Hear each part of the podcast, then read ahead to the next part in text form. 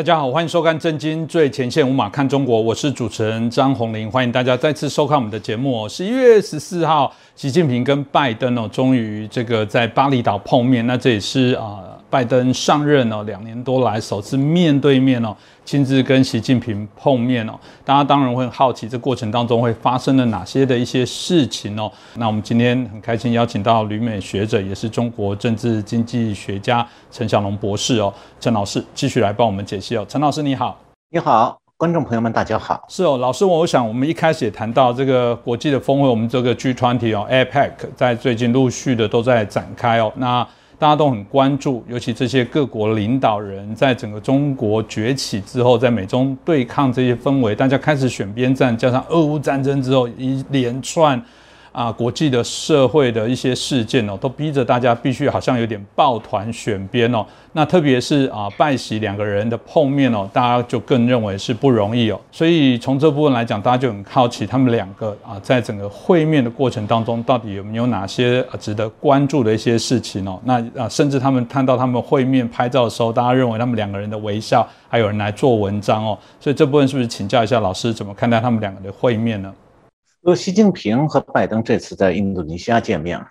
双方是都为各自的扩军备战赢得了备战时间。那这是一这个会谈啊，我觉得是一种双方进入长期对抗下的一种策略性外交。那首先要说明一下，就是说，在双方踏入长期对抗这种国家关系格局里边，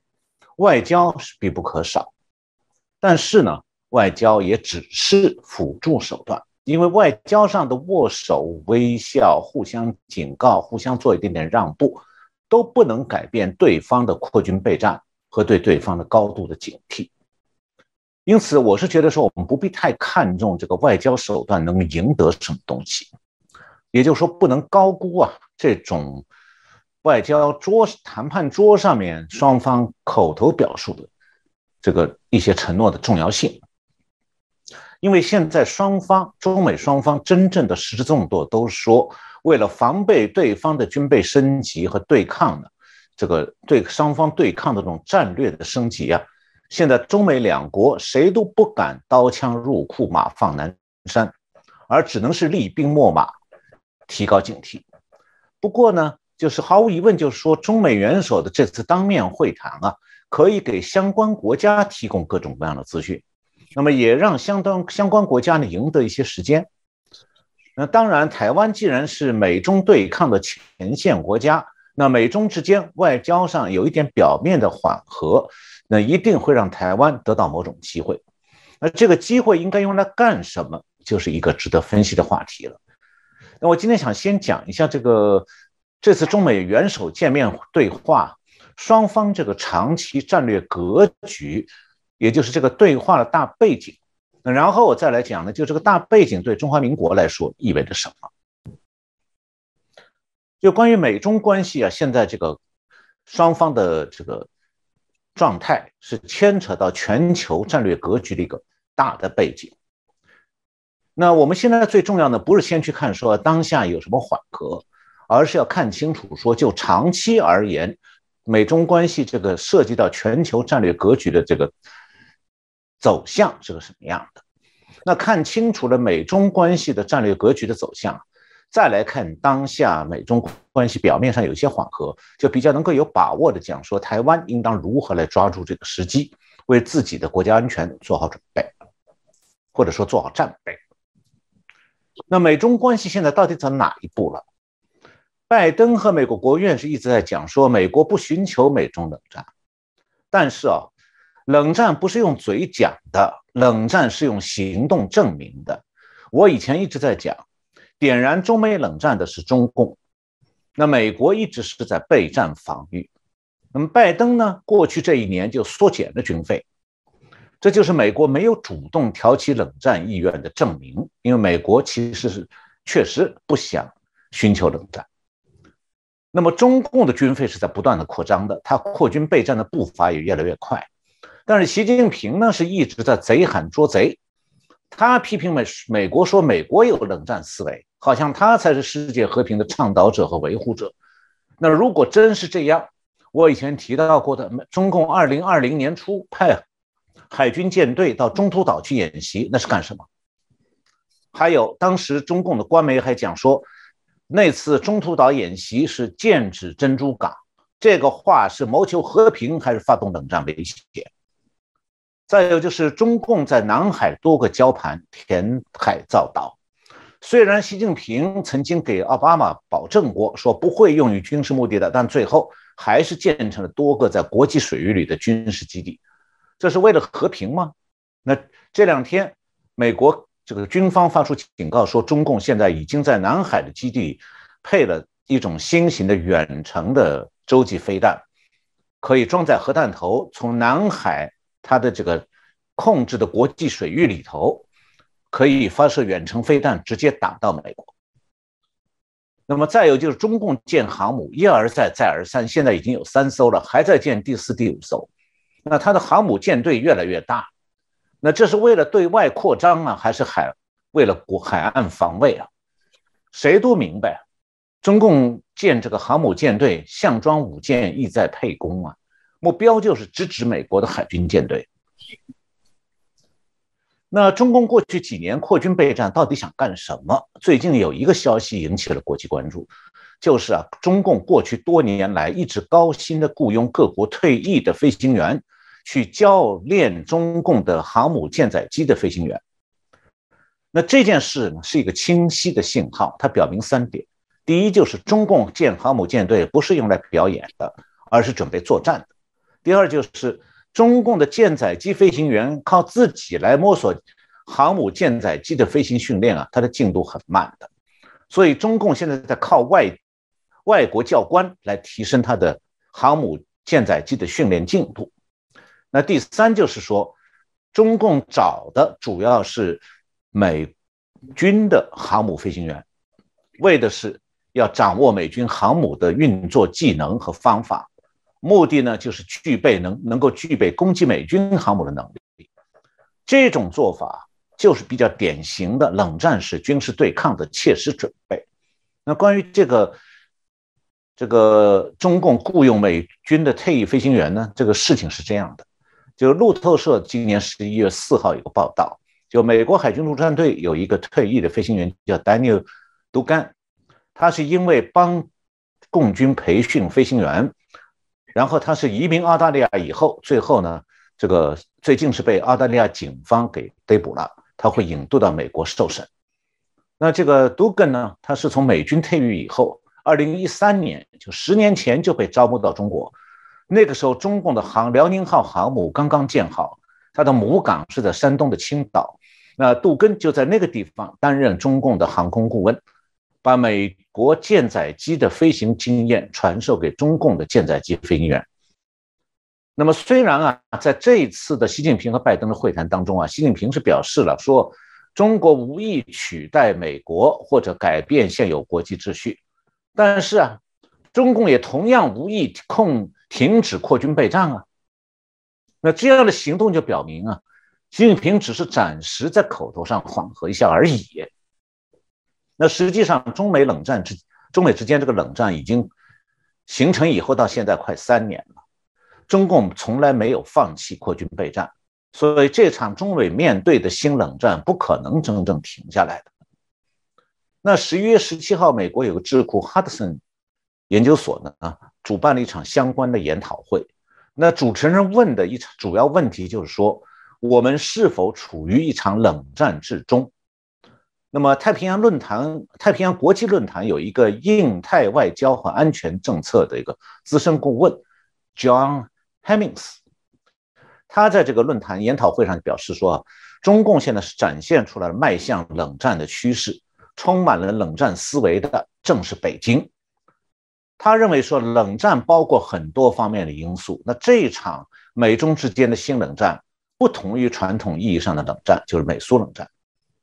那美国的国家安全战略当中，实际上已经包含了很多应对冷战的内容。他就谈到说，就美国而言，美国的应对而言，他说我看到正确的战略文件、正确的想法。那现在是如何执行和时间表的问题。我们必须弄清楚竞争和威慑的步骤。那我们可不可以一起足够快的完成这一切？这就是我们的现况。那美国国会下属有一个叫做美中经济安全审查委员会 （USCC），他在十一月十十五号时候发表了最新的年度报告。这个报告指出啊。二零二二年，中国在国内国外的各种挑战下，没有改变它的统治方式。从教育到流行文化，从战争到和平，所有关键的决策现在似乎都掌握在习近平一个人手手中了。那这种看法，就是美中经济安全安全审查委员会的这种看法，就是说，既然中共高层已经变成了个人独裁。我们就不能够再指望习近平这个独裁者停止或者放弃他过去推行了差不多十年的扩军备战、对外扩张这种战略。那习近平现在唯一的顾忌就是他的这个侵略型的战略会不会失败，所以他现在还在争取时间、扩大实力。那么在台湾啊，现在对美中关系的这种大格局的演变，好像有两种想法，一种呢就是目前中华民国政府正在采取的战略。就是高度警惕、备战防备。从道理上来讲，这是台湾唯一可以选择的战略。但是呢，现实当中呢，台湾还存在着在野党试图削足适履的另外一种企图，就是他总想把台湾啊对应中共威胁的战略去纳入到所谓的“两岸一家亲”的框架中去。我说这种企图是削足适履啊，就是因为他是宣传说他能恢复“两岸一家亲”的局面。这不仅仅这种宣传不仅仅是欺骗，而且也是自我戕害。那就像一个人啊，你有一双不再合脚的旧皮鞋，过时陈旧，但你把这个皮鞋抓住不放，然后用刀来削自己的脚，说我要把脚塞进去，塞到这个穿起来很痛的旧皮鞋里去。我觉得这个在野党这种做法和说法，完全不可能解决台海危机的，他只不过是为了赢得选票，在做舆论宣传。那非常明显。台湾的在野党是他能够劝说中共停止针对美国的扩军备战吗？还有能够劝说中共同时放弃威胁和渗透台湾吗？他绝对做不到。那今天中共的对台威胁实际上不是简单的所谓两岸关系问题，中共对台威胁是中共扩大核军备、扩大海军舰队，这个和美国长期对抗的一个重要的一环。中共是不可能因为台湾有人对中共抱有期待，一味讨好，他就会停止他威胁美国的这个既定战略了。那相反，中共只会利用台湾有人想迎合中共，来谋求自己在台湾政治舞台上的地位这一点，去加快推进和平占领台湾的意图。所以，迎合中共、配合中共、讨好中共的各种说法。虽然可能在台湾的一些选民当中能得到选票，但这样的说法和做法只会让中共啊更进一步的加快推动和平占领台湾的战略。因为从中共的角度来看，既然台湾内部有亲中势力，那么如何利用这股势力来达到不费一枪一弹就占领台湾的目标，它就成了中共现在可以谋划的一种近期策略了。那一旦这股亲中势力通过地方选举占领一些舞台，它就会在两岸一家亲的面具下面，让中共的两岸成一国目标进入实施阶段。那如果台湾真的落入中共的两岸成一国计划的话，那么台湾那些以为中共能给台湾和平的民众啊，将来肯定会追悔莫及呀。因为谁要是寄希望于说中共赏给台湾一个和平，那不但是一种井底看天的天真幼稚。而且是超级的短视。为什么说是超级短视？你假如去指望中共赏台湾一个和平，那抱这种想法就会看不清楚。说一旦中共的两岸成一国这个计划实现了，他占领了台湾，那共军是一定全面进驻的。那个时候，台湾的民众不但会失去财产，会遭到政治迫害，而且更会失去目前用备战。才能换来的和平岁月，这样的安宁。我之所以这样讲，是因为说两岸成一国了，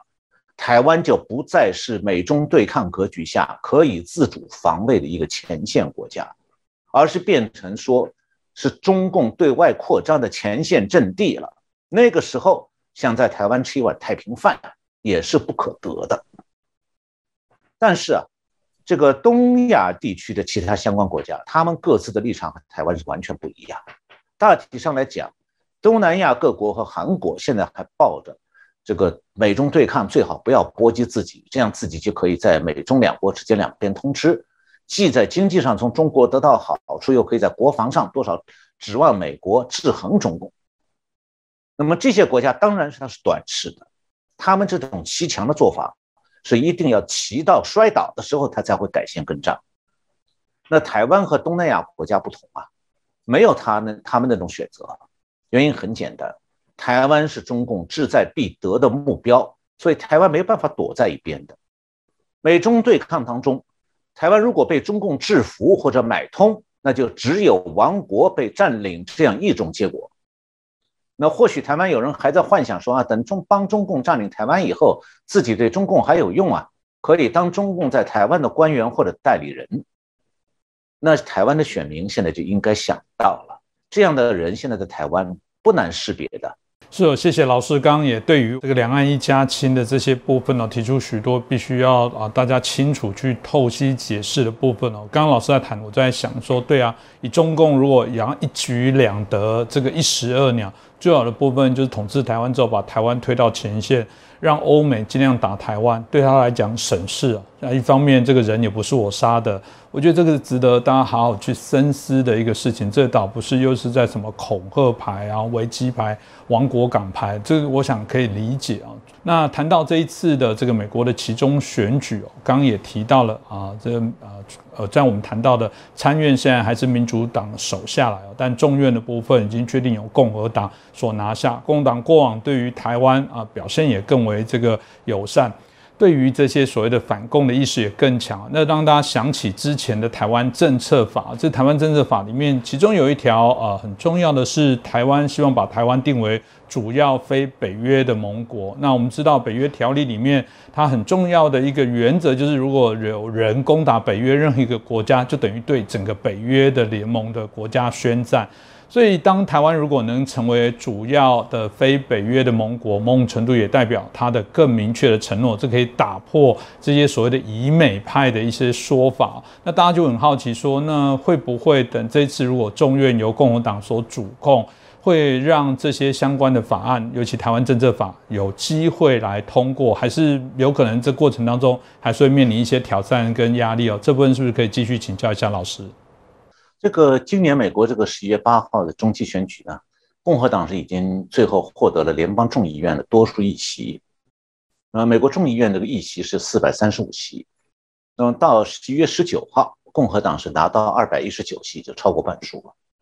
但是美国民主党控制一些选区，到现在还在拖延计票，为的是再灌一点票。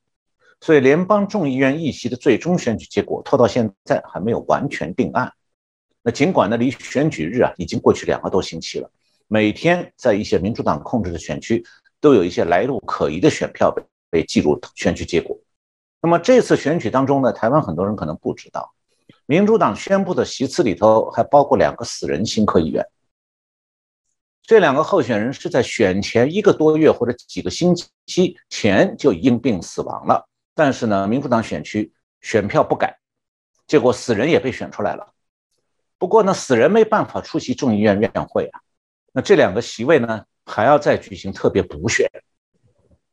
那民主党现任这个议长佩洛西已经宣布说，他已不打算再担任民主党在众议院的少数党领袖了。呃，共和党的众议院领袖是这个 Kevin McCarthy 呢，已经开始准备考虑担任下一届众议院议长。那美国新一届这个候任的候任的国会要到明年年初才会上任。那现在呢，现任的国会议员很多人已经回家不来了，所以现在美国国会山上留下来的现任议员和候任国会议员已经碰面了。那一些候任的国会议员已经提前搬到华府住下来，并且开始积极的活动。不过啊，下一届美国联邦众议院里，两党会有很多议题，而围绕这些议题啊。新的攻防即将开始，那其中震动最大的议题是弹劾拜登的腐腐败和出卖美国国家利益。那么下一届的可能的众议院议长 Kevin McCarthy 已经宣布，他会推动这个弹劾拜登的议案。但是呢，美国共和党内部目前意见不统一的，其中有一百多位是属于支持 Trump 的，叫做 Make 派，就是 Make American Great Again 这一派。那么，拜登今年九月曾经宣布说，这个 Make a 派是分裂美国的政治势力。那么，如今啊，拜登敌视的支持 Trump 的联邦众议员当选了一百多人，他们是不会放弃放过拜登的。那么，拜登家族的腐败问题是现成的把柄，其中包可能包括从中共那里也拿钱。但是呢，共和党里面现在还有一些所谓的建制派，这个概念在美国政治当中啊，指的是说共和党内的一部分议员长期是民主党的盟军，表面上中立，但是在重大议题上他们会挺民主党，反反反对本党的主流意见，甚至有些人还是拿民主党的选举资金当选的，那相当于民主党埋在共和党里面的特洛伊木马。那民主党呢，也在内务上面临很多问题。最大问题就是说，他在白宫、联邦众议院和参议院的掌门人都已经年迈，没有具备足够威望的中年人物可以接盘掌舵。你民主党内现在虽然有不少年轻世代的人跃跃欲试，但都是些个主张极端、这个公众形象不佳的角色。比方说，纽约有一个女众议员 AOC，她就是一个公开的马克思主义者，公开声称要拥抱社会主义。他是属于民主党内的极左派，那这类人物呢？虽然在民主党、美国民主党内很活跃，但他很难成为民主党高层的接班人物。我之所以要介绍这些啊，是因为说美国政治目前进入了国内严重对立的状态，在一些重大议题上，民主党过去两年推动的很多国内政策被将近半数美国人反感，那这样的话，国际议题就比较可能被往后排。特别是说，如果一些过去很热的国际议题，比方中共对台湾的威胁，那如果中共不去激活这个议题，那就有可能不见得马上会排到优先事项里去。像这个台湾政策法就是这样的类类这种状态。那目前美国众议院还有一个事关台湾安全的重大议题呢，是刻不容缓的，就是美国明年的军费预算。美国明年的军费预算如何安排，决定了美国海军能不能获得充足的经费，来逐步增加它海军舰船的数量和装备，从而能够有效执行美军在印太地区繁重的任务。那如果拜登还是想像上一年一样，在民主党控制众议院的情况下，那样去继续压缩经费，省下钱来养活非法移民，从而为他后年的总统选举培植选票，那如果这样做，那。共和党主导的众议院能不能够改变白宫的这个意向，我们就要看新一届的众议院上任以后如何动作了。这是一个比台湾政策法更紧急的问题，因为要到年要到年底了，明年的预算呢必须按时确定，否则美国军队就没钱运转了。所以从这个意义上讲啊，习近平如果最近又制造台海危机啊，他就是在激活美国众议院关于明年军费预算增加。和台湾政策法加紧审议这两个议题的一个推手，所以台湾政界有一部分在野势力是把两岸关系看作静态的、永远不变的、始终有所谓双边共识的这么一个问题。那毫无疑问，这种看法是完全落伍的。今天的台海两岸关系是明显的从属于美中关系，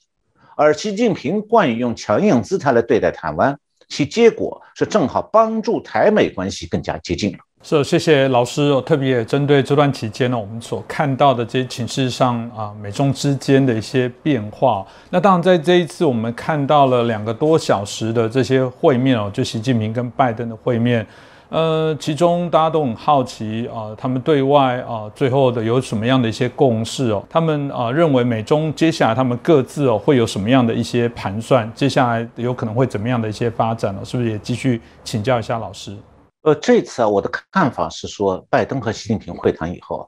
中共在看起来最不重要、最没有意义的气候话题上呢，习近平好像是对拜登做了一点口头上的呼应。表示会重视气候议题，那其实我们以前就知道，中共从来没有把拜登的气候议题当回事情。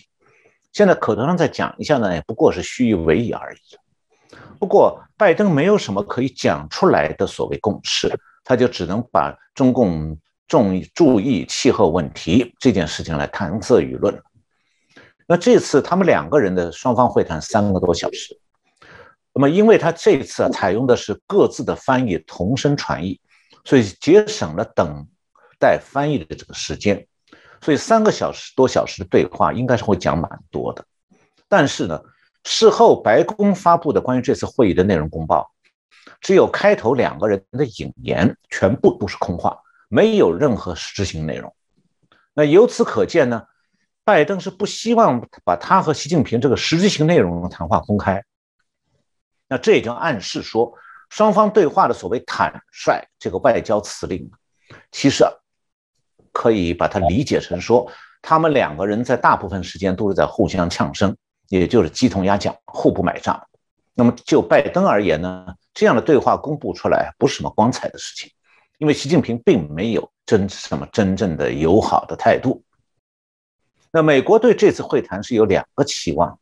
一个呢主要的期望，一个是希望中共在双方的对抗方面不要搞军事上的偷袭，或者是谋划核战争。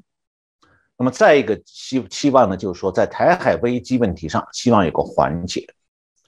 那最后谈完以后，拜登告诉记者说：“我不认为中国方面有任何迫在眉睫的入侵台湾的企图。”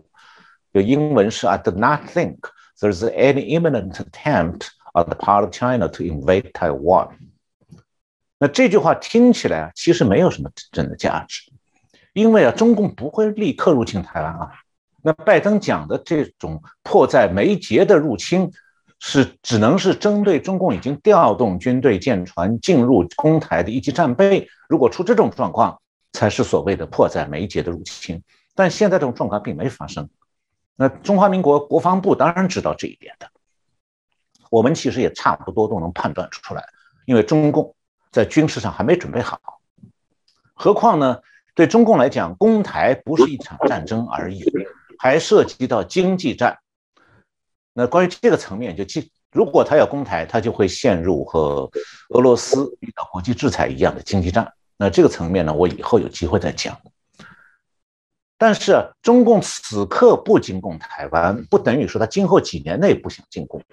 那习近平呢？这个并没有给拜登任何承诺，说他可以放弃进攻台湾。那就算他有讲，也并不意味着就算数，因为他会随时改口的，或者讲他到动手的时候，他原来的种种承诺都一风吹了。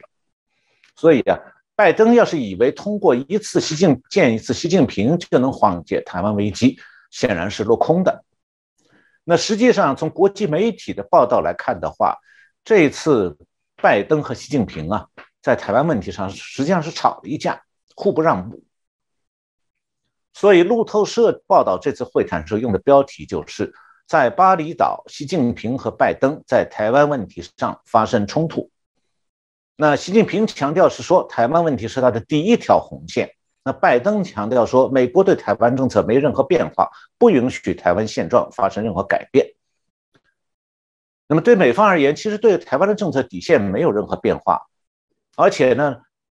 美国为了不激怒中共，也不愿意在外交层面上提供任何让中共可以拿过去炒作作为攻台借口的一些机会。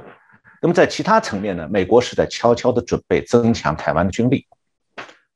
那中共现在是已经把对台政策修改成说，台湾现在不但是虚拟的所谓中华人民共和国的一部分，而且是把台湾在野党的两岸一家亲啊，延伸到了台湾问题是中国内政、中共内政这样一个层次。也就是说，中共在台湾问题上，实际上已经把台湾划到中共的红线范围里头去了。这样做的话，明显是在向美国挑衅，因为美国是把台湾。划在美国维护东亚地区安全稳定这个红美国的红线里头的，那么这样从台湾角度来看的话，中美双方的红线已经在冲突了，一个不许攻台，一个说我攻不攻不关外人的事。那这种状况下，台湾的在野党讲到所谓与中共的共识还有任何意义吗？完全没有了。当美中各自的红线在台湾冲突的时候。台湾的在野党能够改动中共的红线吗？当然更不可能。所以那些想要亲中的人，嘴巴讲，嘴巴上讲说他们要守护台湾，但又不敢得罪中共，更不敢批判中共的红线论，那他们其实就是在用一个中国论来默认和支持中共的红线论。那讲到这里，我们还有必要要分析一下习近平这个对台红线论有什么样的背景。我记得在十月二十六号节目里头，我专门讲过习近平的恐惧症，其中有一个恐惧症就是在台海危机方面的恐惧症。就这个恐惧症就是担心啊，他对外扩张失败，那会导致习近平个人地位动摇。那这种恐惧症其实有两个层面，一个就是他不敢，如果他不敢扩张，会证明他色厉内荏。那如果是扩张失败，后果也极其严重，会葬送中共政权。那习近平之所以在红线论这一点上如此强硬，他就是想要表现说自己的决心非常坚定。但是呢，究竟扩张能不能成功，其实他也没有底，尤其是海军没有底，中共的海军没有。我们都知道，攻中共要攻台，不是一场中共的陆军可以自己做主的战争，主要是要打海军，必须是海战为主。那么海军为要为主导，所以攻台中共攻台其实是一场海军基本上独立完成的战争，其他军种只是配合海军而已。那如果说中共现在启用了一个海军将领来指挥各个军种，那就是真正的危险信号，因为那就意味着说中共的扩军备战将进入海军为主的阶段，那对台湾来讲就是迫在眉睫的危险。因为那说明说中共会这个用海军来统领各个军种准备作战，但是我们现在看到啊，中共二十大之后，这个军委副主席里面没有海军将领，都是陆军将领。这说明什么？共军现在并没有能够指挥各个军种的海军将领来统一安排攻台部署。那另外一面就是说，在这个时候，我们也看到呢，中共的共军啊，到现在。还没有以海战为主的指挥部署，那为什么会这样？一个合理的假设是，中共的共军啊，他的海军可以演习的，但是呢，恐怕未必能作战。特别是啊，在这个现代海军的这个作战飞弹时代，中国的海军其实他没有足够的能力自我防卫，就是他的舰船这个出海了以后，他没有办法说。过了海峡中线，他这些参加作战攻台的舰船还能安然无恙。那特别是在美日海军呃美要参与的这个这个保护台湾的这些状态下，那现代海军呢，它作战的飞弹时代有什么特点？以前在节目里讲过，我这里不再讲了。那近年来，习近平这个对外扩张部署啊，这个遭到了美国、日本的反制。那乌克兰这场战争呢，又把中共海军的弱点完全暴露出来了。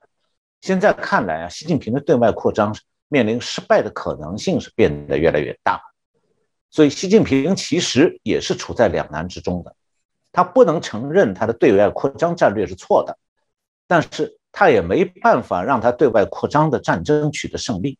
所以，这种局势其实很吊诡。是哦，谢谢老师哦。其实这一次的这个 G20 的一个会面哦，显然虽然习近平透过微笑外交的一些方式哦，希望可以让大家来减缓哦。这次前面谈到官媒也提到。这样的一个碰面有安抚哦，让他们这个突然觉得一个舒缓的一个方式哦。不过因为大家都已经看透了中国的伎俩了，我想这个先礼后兵显然是无可避免。接下来各国我想还是会朝向这个防堵中国的一些方式来迈进哦。啊，还是我们所说的中共的这些所有的一些作为哦，我想会更啊被西方更为所谓的谨慎跟警戒啊，这也是呃在长期来说啊各国都会朝向这样的方式走，这也是台湾的机会。当然，台湾在关键的时候到底往哪边走？内部还是有许多的一些压力啦。但透过每次的选举，如果让大家重新来界定自己清楚的方向，也对外来告知，显然也是台湾民众自己必须要做的努力哦。今天再次感谢